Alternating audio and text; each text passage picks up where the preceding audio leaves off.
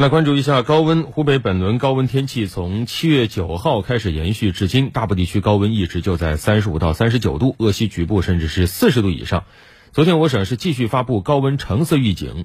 午后除了利川和咸丰，其他地区的气温都已经超过了三十五度。我省一半以上的地区在三十七度以上，像兴山、巴东、竹山更是分别为四十一点五度、四十一点四度和四十一度。嗯，那这波高温热浪在我省已经持续了一周了，所以说大家很关心的一个问题就是什么时候才能有所缓解呢？预计我省今天仍然是以晴天高温天气为主，局部高温可以达到四十度以上，所以提醒大家要尽量的减少外出活动，外出呢要做好相应的防暑防晒措施，同时生活当中也要注意用火用电安全。再熬一熬，雨水快来了！明天开始，我省会有分散性阵雨或雷阵雨上线，气温小幅下降。十七到十八号，我省南部会出现中到大雨，北部阵雨或雷阵雨。十九到二十一号，我省会迎来一次较明显的降水过程，气温也会逐日下降。等到了二十号前后，大部地区最高气温有望降至三十到三十三度，